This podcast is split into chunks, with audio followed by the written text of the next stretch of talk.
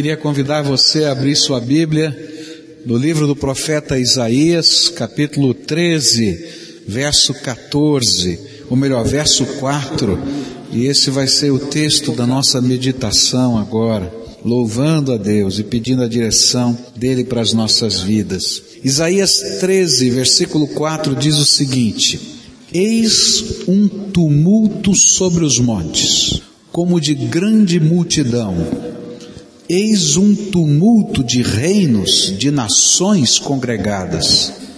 O Senhor dos exércitos passa em revista o exército para a guerra.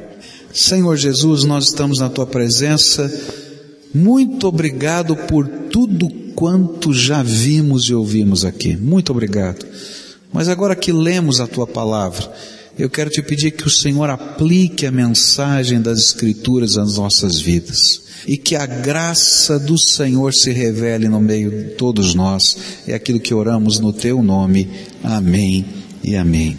Esse é um texto de uma profecia e essa profecia feita por Isaías predizia a queda de um dos poderes bélicos mais importantes do mundo daquele tempo, a Babilônia. E toda a profecia, eu escolhi só um versículo por uma questão de tempo, mas se a gente fosse ler toda a profecia, ela fala de um grande exército que estava sendo reunido através de um rei chamado Ciro, que esse exército envolveria os países da Média, da Pérsia e da Armênia.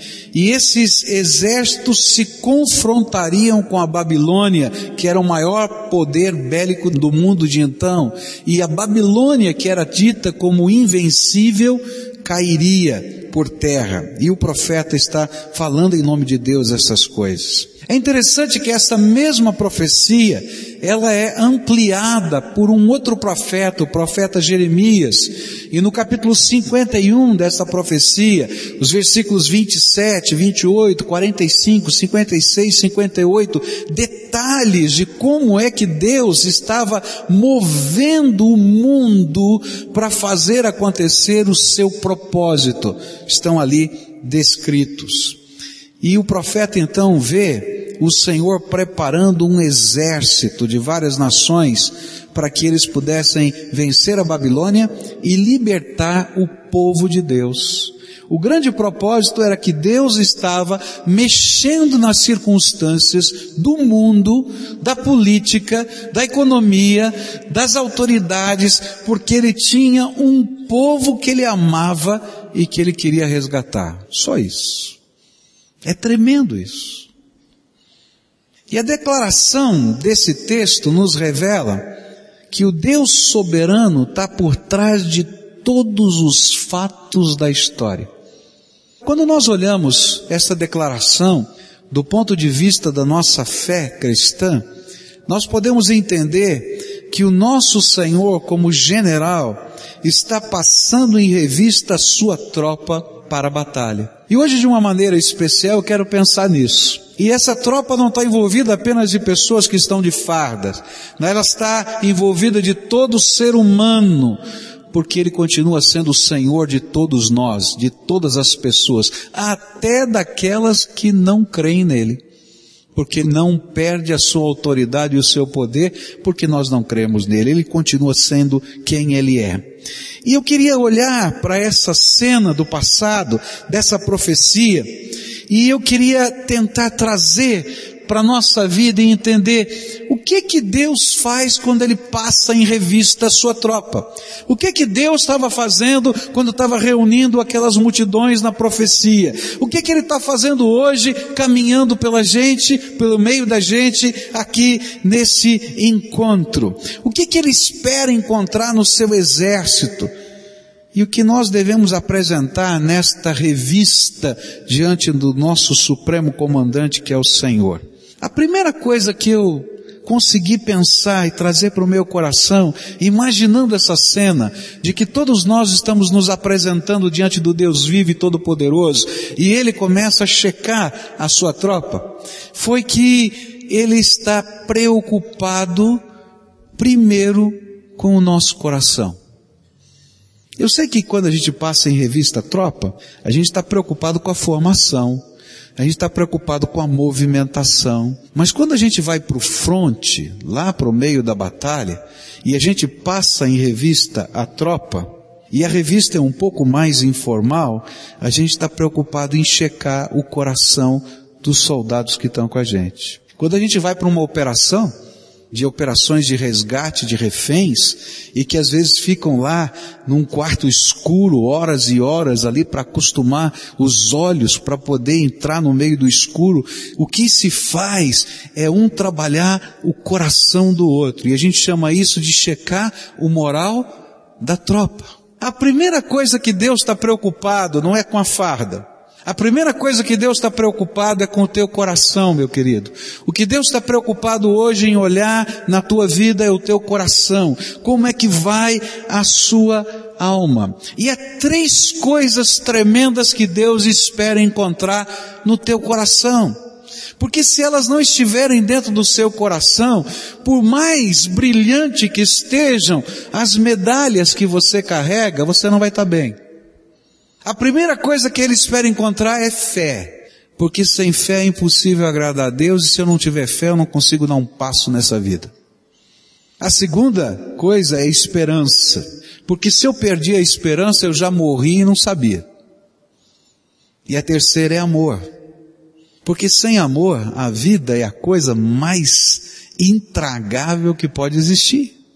Porque a gente vive para as pessoas que são significativas para nós.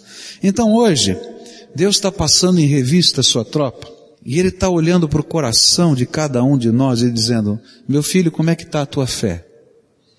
Meu filho, como é que está a tua esperança? Meu filho, como é que vão os seus relacionamentos significativos? Porque um coração cheio de fé, cheio da esperança de Deus, Deus supre com o amor eterno dele e faz com que a gente possa ser um junto com ele. O que Deus está procurando encontrar nos seus filhos não é uma religião. Eu vou dizer, parece estranho o que eu vou dizer, mas o mundo está cansado de religião. Sabe o que Deus está preocupado em encontrar no coração dos seus filhos? Uma fé que represente um compromisso e uma experiência com o Deus Todo-Poderoso. E se a gente não conseguir crer que esse Deus existe, que esse Deus ouve as nossas orações, que esse Deus se revela, que esse Deus pode intervir quando um projétil passa por dentro do nosso corpo. Se eu não sou capaz de crer que existe um Deus que se preocupa, que ama, que tem um propósito para minha vida, então, eu estou caminhando por essa vida perdido. Sem Deus e sem esperança. Quando Deus passa em revista a sua tropa, Ele está preocupado em olhar para aquilo que vai no nosso coração. Agora, há uma coisa que atrapalha o nosso relacionamento com Deus. E às vezes a gente não consegue compreender. Por quê? Como é que funciona esse negócio de se relacionar com Deus? Deus está passando em revista a minha vida. E o que, que Ele está esperando? O que significa essa fé para mim? E é uma coisa que é tremenda que a gente tem que entender. É simples, mas é tremenda. Deus é soberano, perfeito e santo. E eu não consigo ter comunhão com Deus porque há uma grande barreira espiritual que me separa de Deus.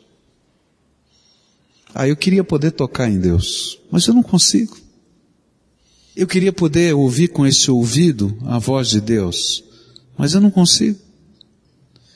Eu queria poder materializar alguma coisa desse Deus que está passando pelo meio da gente, mas muitas vezes eu não consigo. E sabe por que, que eu não consigo? Porque existe uma barreira, um tremendo abismo entre eu e Deus. E a Bíblia usa uma palavra muito forte para descrever esse abismo. Ela diz que são os nossos pecados que fazem separação entre nós e Deus.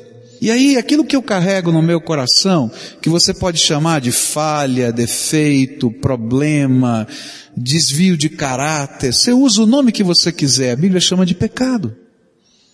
E eu não consigo.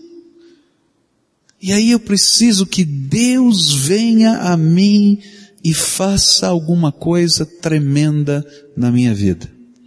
E quando Deus passa em revista a sua tropa, Ele não vem só para checar. Porque se Ele viesse só para checar, eu estava perdido. Eu disse que se Deus desse para a gente só o que a gente merece, então eu sinto muito. Eu queria dizer para você que você estava no inferno. Já, agora. Porque todos nós somos pecadores e precisamos da graça de Deus. Mas quando Deus passa pela nossa vida, Ele olha para a gente, vê os nossos problemas, vê os nossos defeitos, vê as nossas angústias, e Ele oferece uma coisa tremenda. Ele diz assim para gente, filho, eu não vim aqui só passar em revista para dizer o que está certo, o que está errado, para dizer que está bom, o que está ruim. Eu vim aqui para abençoar a tua vida. E checando o teu coração, eu sei que você precisa, antes de tudo, de perdão. Você precisa de misericórdia. Você precisa de graça. E então ele vai dizer assim para você, eu quero te contar uma história. Um dia, eu deixei o meu céu, me esvaziei da minha glória para caber na forma humana e desci aqui na terra, encarnei-me e nasci Jesus. Tomei o seu lugar na cruz do Calvário, porque a Bíblia diz que o salário do pecado é a morte. Então eu tomei o teu lugar na cruz do Calvário e morri por você. E a Bíblia diz ainda que a morte não é morte só física, mas é morte espiritual. E naqueles três dias que Jesus ficou morto antes da sua ressurreição, a Bíblia diz que ele desceu ao Hades, um lugar que a gente chama de inferno, e ele diz, eu desci lá por você e tomei das mãos de Satanás, num assalto, as chaves da morte e do inferno, e ressuscitei ao terceiro dia para que todo aquele que creia que eu os amo e que tem um propósito para a sua vida, possa ser abençoado com a vida eterna. E esse é o tipo de fé que eu quero encontrar no teu coração, meu filho. Não uma fé de alguém perfeito, mas de alguém que sabe que é pecador, que precisa da graça, da misericórdia de Deus e que busca o perdão dos seus pecados. Eu me lembro que alguns anos atrás eu estava caminhando e encontrei-me com uma jovem que foi colega minha é, na escola e fazia anos que eu não encontrava. E então eu disse, ah, como é que vai você? Tudo bem? E ela sorriu, e a gente tinha já há muito tempo conversado a respeito de Jesus e da graça de Deus. E então eu olhei para ela e disse, e você e Deus estão bem? E aquela moça, aquela jovem começou a chorar, chorar e chorar e não podia mais conversar. Aí então, marquei um outro dia, porque naquele momento ela não conseguia falar de tanto que ela chorava. E ela então veio à igreja conversar comigo. E eu disse, o que é que está vendo? O que é que aconteceu? Por que, que você desabou naquele choro? E ela diz assim, Pascoal, naquela hora que você me encontrou, eu tinha acabado de sair de uma clínica, tinha cometido o meu terceiro aborto. E naquele instante você me pergunta como é que eu e Deus estamos? Eu estava me sentindo o pior lixo da face da terra. Terceiro aborto pior lixo. E bem naquela hora você me encontra, que coincidência trágica. Ele disse, querida, não foi coincidência. Deus queria visitar você. E eu quero dizer para você que ele queria dizer para você que você continua sendo filho amado, ele quer lavar o seu coração, perdoar os seus pecados. Eu me lembro que eu continuei conversando com essa moça por mais de seis meses, e a coisa mais difícil que ela podia entender é que Jesus podia lavar os seus pecados e perdoar de qualquer tipo de ofensa. Até o dia em que ela pôde receber Jesus como Senhor e Salvador da sua vida e entender que quando Cristo entra no nosso coração, Ele lava, Ele perdoa. Ele transforma. E eu me lembro que naquele dia eu disse para ela assim, você vai ainda se casar, vai ter filhos, e a gente vai ter o privilégio de poder dedicar os seus filhos ao Senhor. E ela disse, tá bom, eu já entendi esse negócio de perdão, mas eu acho que Deus nunca vai me permitir ter filhos, porque eu já tive três e matei os três. E passou-se o tempo. E um dia pude participar e fazer o casamento dessa moça. E depois pude dedicar os seus três filhos a Jesus quando eles nasceram, porque Deus é um Deus que quando checa nossa alma, não vem só para apontar os nossos defeitos. Você já sabe dos seus defeitos, mas Ele veio para dizer, eu vim para que vocês tenham vida e vida em abundância, vida transformada, lavada, perdoada no sangue do Cordeiro. Esse é o Senhor Jesus que está passando em revista a sua tropa. E Ele está dizendo, olha, eu quero ver esse tipo de fé no teu coração, de um Deus que pode visitar você aonde você está, na circunstância circunstância que você se encontra e derramar graça. Esse é o Deus que nos liberta. Há muitas coisas que acontecem na nossa vida que a gente não sabe explicar. Às vezes a gente vai conversar com os nossos amigos e a gente não sabe explicar como as coisas acontecem. Tem coisa que a gente vê acontecer na vida humana que a gente diz não é possível, não é normal.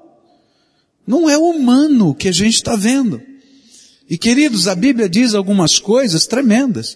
Ele diz que muitos de nós não temos um pacto com Deus.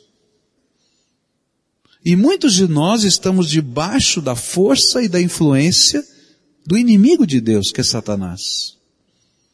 E que nós precisamos de uma intervenção libertadora de Deus na nossa vida. Há coisas que a gente não consegue explicar. Há problemas que a gente vive que a gente não sabe explicar. Há situações que não adianta a nossa estratégia, a nossa psicologia, a nossa argumentação. A gente precisa de uma intervenção de Deus. E quando Deus passa em revista a sua tropa, Ele está dizendo, olha filho, eu quero ver uma fé no teu coração que creia que eu possa perdoar os seus pecados. Mas eu quero que você entenda que eu sou o Deus que age e que intervém em todas as circunstâncias da vida, e eu quero ir na tua frente, abençoando as pessoas e libertando as pessoas. Isso me faz lembrar de uma senhora aqui da igreja, que há tempos atrás, meu filho estava pregando aqui, e ela entrou numa angústia, porque ela há três dias não viu o seu filho. Três dias o seu filho estava desaparecido. E você pode imaginar uma mãe que não sabe onde está o seu filho, ele está desaparecido, não consegue encontrá-lo. Só que essa não era a primeira vez que isso acontecia, porque o seu filho era dependente de drogas, e às vezes ele começava a consumir, consumir, consumir, e ficava doido, largado pelas ruas. E naquele dia ela voltou para sua casa. E ela disse, Senhor, eu estou muito feliz de ver o filho do meu pastor pregando. Que alegria! Mas eu estou muito triste de ver o meu filho desaparecido. E eu sei que ele deve estar jogado em um canto aqui dessa cidade. E ela começou a orar e disse assim, Deus, eu preciso que o Senhor faça algum milagre. O Senhor precisa libertar o meu filho, o Senhor precisa trazer o meu filho de volta para casa, traz o meu filho de volta para casa, traz o meu filho de volta para casa. E ela disse assim, eu não vou sair da beira da cama e não vou parar de te pedir enquanto o Senhor não trouxer de volta o meu filho para casa. Nesse meio tempo, o seu filho estava numa das favelas aqui de Curitiba, jogado no meio do chão, consumindo tudo que você pode imaginar. Quando uma senhora negra saiu, olhou para aquele menino no meio das vielas de uma favela e disse para ele, filho, volta para tua casa, porque a tua mãe está vertendo lágrimas de sangue por tua causa. E aquele menino então, chapado do jeito que estava, começou a falar um monte de bobagem e, e gritar com aquela mulher e etc. E aquela mulher disse para ele, filho, você volta para tua casa, porque a tua mãe agora está chorando lágrimas de sangue por você. E ele continuou a falar um monte, um monte de coisas. E ela não teve dúvida, entrou no seu barraco, pegou aquela grade que vai em cima do fogão, sabe aquela grade onde põe a panela, pegou a grade e disse assim, você vai para sua casa, nem que eu tenha que te empurrar para tua casa com isso até lá. E começou a bater nas costas do menino com a grade do fogão. E aquele menino então, levando aquelas pancadas, se levanta e vai embora. E quando ele chega em casa, encontra a mãe dele de joelhos na beira da cama e disse para sua mãe, mãe, aconteceu a coisa mais maluca que podia acontecer na minha vida. E contou a história para ela. E mostrou, tirou a camisa, as marcas da grade do fogão. E a mãe disse assim, não foi aquela mulher, foi o meu Senhor Jesus que mandou aquela mulher te trazer para casa, porque eu estava chorando lágrimas de sangue por você. E eu tive o privilégio de ver aquela mãe ver o seu filho sendo liberto das drogas. E hoje essa família toda mora na cidade de Brasília e todos eles servindo a Jesus. Porque Deus é o Deus que não apenas nos perdoa, mas é o Deus que entra nas circunstâncias, nos problemas e Ele nos liberta. E sabe, queridos, não é uma liturgia que faz isso. É aquela pessoa que quando recebe a visitação do Todo-Poderoso que passa por ele, ele diz, Senhor Jesus, Tu és a minha esperança, Tu és a minha certeza, Tu és a minha vitória, Tu és o meu perdão, Tu és a minha salvação. E aí as coisas de Deus começam a acontecer. Sabe, queridos, o que o Senhor que está passando aqui, Ele está querendo ver essa fé no teu coração. Uma fé e que creia que Ele ama e se importa com você e que tudo que é necessário para que você possa ser lavado, perdoado, transformado, Ele já fez. Mas que você precisa se conectar com Ele, para Ele ser o seu Salvador e o seu libertador. E aí, quando a gente vive isso, a gente começa a passar pelos processos da restauração de Deus. E eu acho tremendo isso, tremendo como Deus faz isso. Os processos restauradores de Deus. Deus é o Pai que nos ama e que a porta dele está sempre aberta. E que quando a gente volta para Ele, como você está voltando aqui hoje, ainda que a gente esteja cheio de caquinhos, quebrado, Deus pega e cola caquinho por caquinho e refaz a vida da gente. E aí você vai dizer, bom, vai virar uma vida toda remendada, toda ruim, mas Deus é artista e Ele faz daqueles caquinhos uma obra de arte. Quando Deus passa em revista a sua tropa, Ele não vem só para apontar os defeitos, porque Ele já sabe todos eles. Ele vem para dizer, eu tenho um propósito tremendo e abençoador para a tua vida. Você quer andar comigo na base da fé? Quer experimentar minha libertação, quer viver a restauração que vem pelo poder do Espírito. E aí quando a gente diz, tá bom Senhor, eu quero, então ele diz, bom, então agora vamos começar a acertar as coisas. E aí, quando ele passa em revista a tropa, ele está na hora de pôr o uniforme. E tem o jeito certo de pôr o uniforme. E na vida da gente é a mesma coisa. Quando Deus passa em revista, Ele vê a fé no nosso coração e diz, agora vamos te ensinar a colocar uma roupa nova. E sabe como é que funciona a roupa nova de Deus? A roupa nova de Deus é a armadura de Deus para a nossa vida.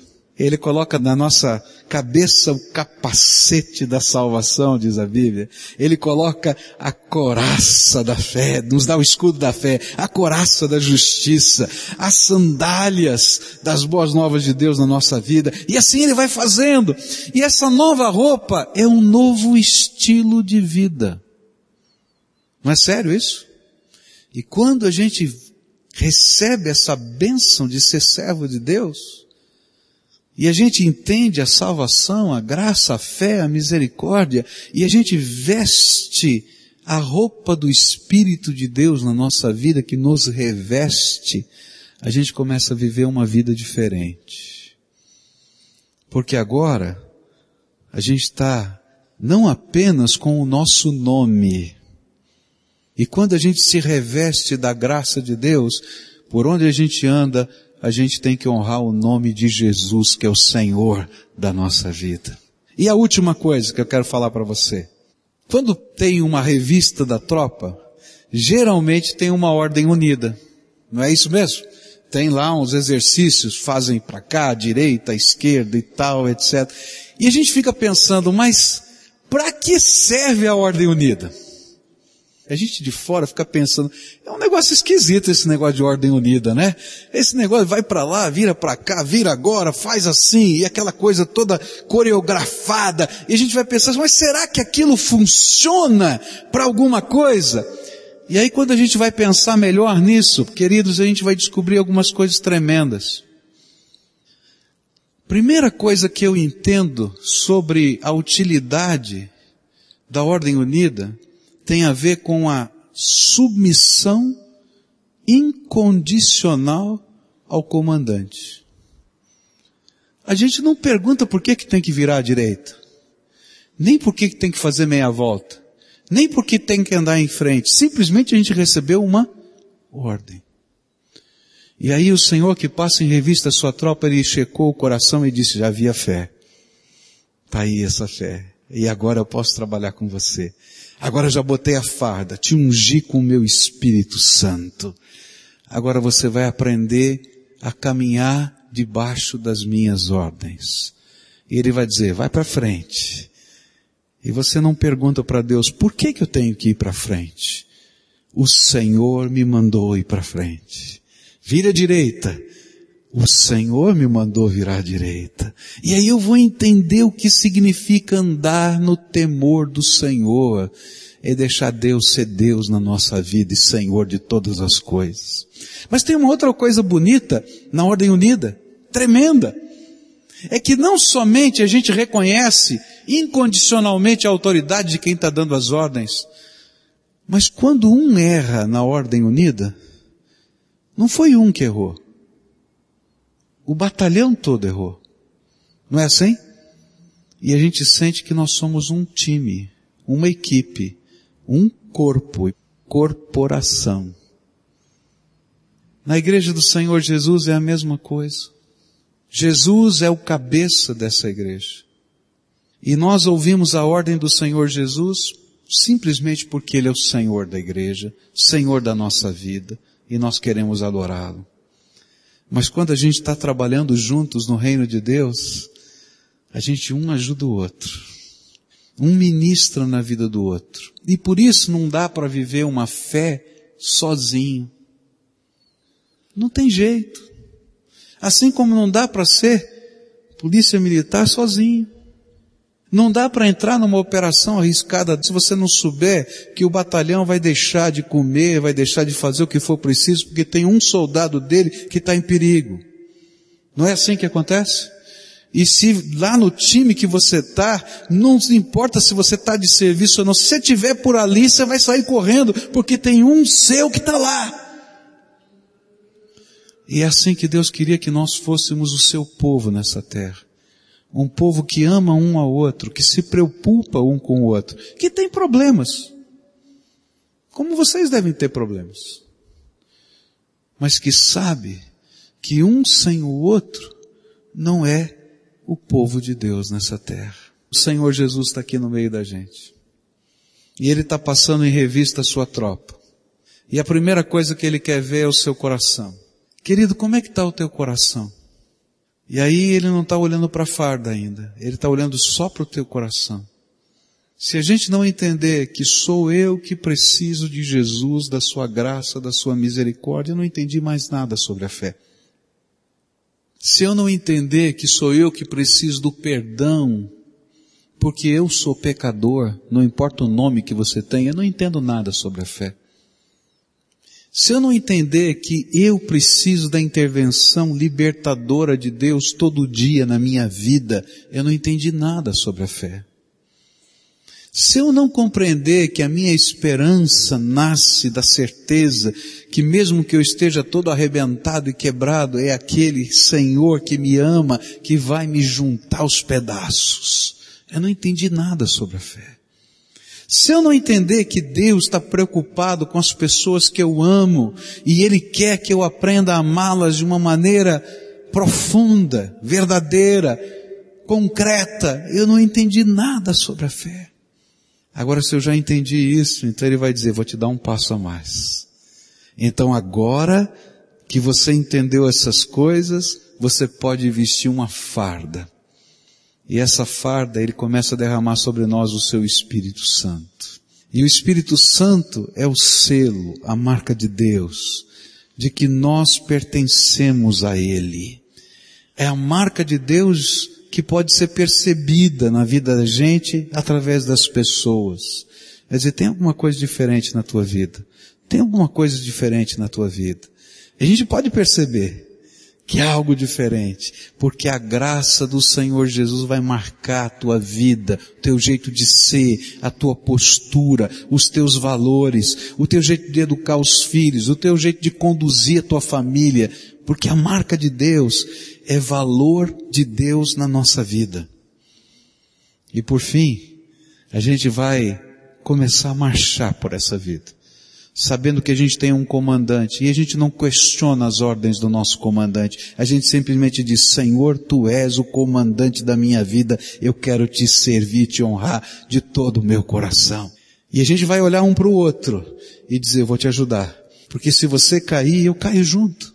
Mas se a gente se levantar junto, a gente vai continuar marchando e eu vou ser parte do povo de Deus e da família de Deus. Nossa oração é sempre uma resposta à reflexão de Deus na nossa vida. O Espírito Santo de Deus está aqui.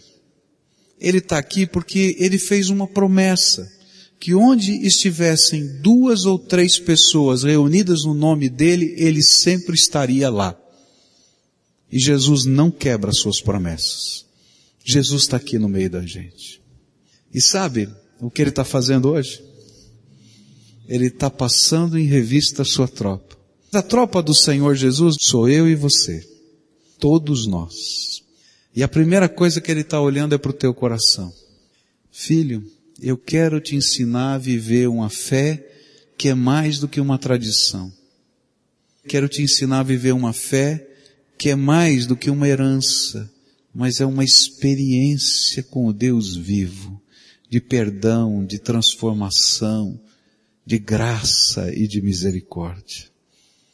E talvez quem está precisando ser abençoado com esse tipo de fé, seja você e eu. E aí o Senhor vai passar e antes de olhar os detalhes, Ele vai dizer, eu quero intervir na tua vida com a minha graça. E talvez tenham pessoas aqui quebradas, machucadas, arrebentadas, que você vai dizer, será que Deus pode fazer alguma coisa? E eu quero dizer para você que só por tua causa, Jesus fez o que fez porque Ele ama você incondicionalmente. E hoje eu queria orar por você, para que esse tipo de fé tivesse brotando na tua alma, que esse tipo de libertação tivesse acontecendo na tua vida, que esse tipo de nova esperança, que não é utopia, é graça de Deus, é milagre de Deus, tivesse acontecendo na tua vida. E quando você começar a dar esse primeiro passo de fé, Deus vai derramar do seu espírito sobre você. E depois de derramar do seu espírito, vai te ensinar a andar e viver do jeito dele na sua vida. queria orar por você. Você que está se sentindo necessitado dessa graça. E aí para mim, não me importa se você está de farda ou sem farda. Porque Deus não está olhando para a farda, Ele está olhando para o coração da gente. Não importa. Não importa a roupa que eu estou vestindo agora. O que importa é o que está no meu coração e o que Deus quer fazer na minha vida. É isso que importa. Talvez você seja a pessoa que hoje está precisando de perdão. Ah, pastor, você não sabe como está o meu coração. Se eu pudesse apagar algumas coisas da minha vida, eu queria apagar. Mas eu e você não podemos. Mas o Senhor Jesus pode perdoar e lavar os nossos pecados no sangue que Ele verteu na cruz do Calvário. E aí Ele vai dizer para o acusador da nossa alma, para de acusar, porque eu já paguei, eu já lavei, eu já limpei essa vida. Talvez você precise de uma intervenção poderosa de Deus no meio das coisas que estão acontecendo na tua vida. Eu não tenho poder para fazer isso.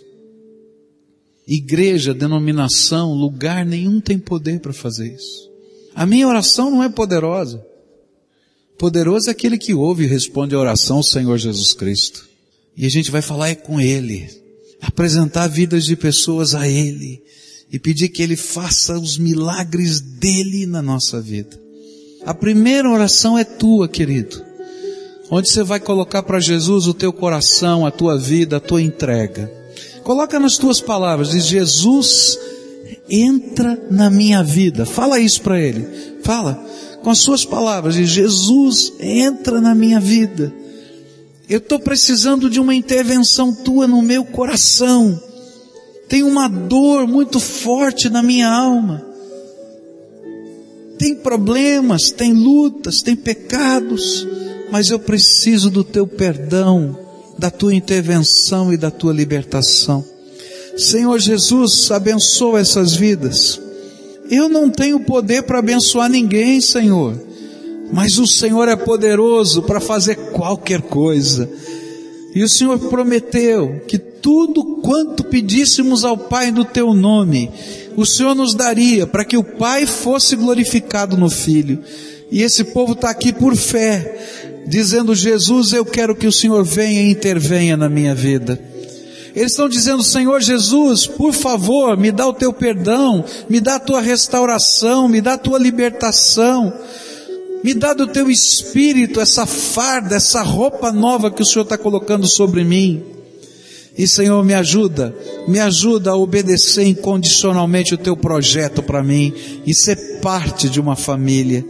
E eu te peço, Senhor, que nesta hora o Senhor abra as janelas dos céus e o Senhor derrame sobre esse teu povo o teu espírito e que o Senhor cele essas vidas com a tua graça e que eles possam experimentar quando estiverem lá na casa deles, o Senhor falando com eles, lá no quarto deles, lá no caminho deles, lá no dia a dia deles, porque o Senhor é o Deus vivo que fala, que toca e que se move entre nós.